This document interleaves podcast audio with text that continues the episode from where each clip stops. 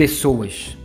Ao se aproximar da porta da cidade, estava saindo o enterro do filho único de uma viúva, e uma grande multidão da cidade estava com ela.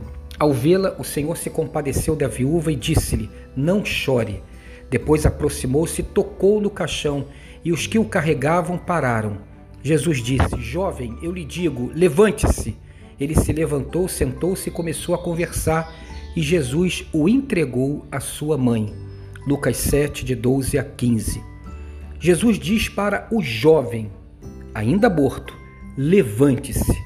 A maioria das pessoas, quando oram em relação à morte, repreendem a morte. Falam como se ela fosse uma pessoa. Mas Jesus, mesmo diante da morte, recusa-se a tratar o ser humano como um acidente, um estado, uma entidade, uma coisa morta. Ele não diz à morte: Eu te repreendo ele se dirige ao jovem, mesmo morto. Jesus dirige-se a seres humanos, salva seres humanos, restaura seres humanos, cura seres humanos, fala com seres humanos e, mesmo diante da morte, não fala com coisa alguma, só com pessoas, com seres humanos, com gente como a gente.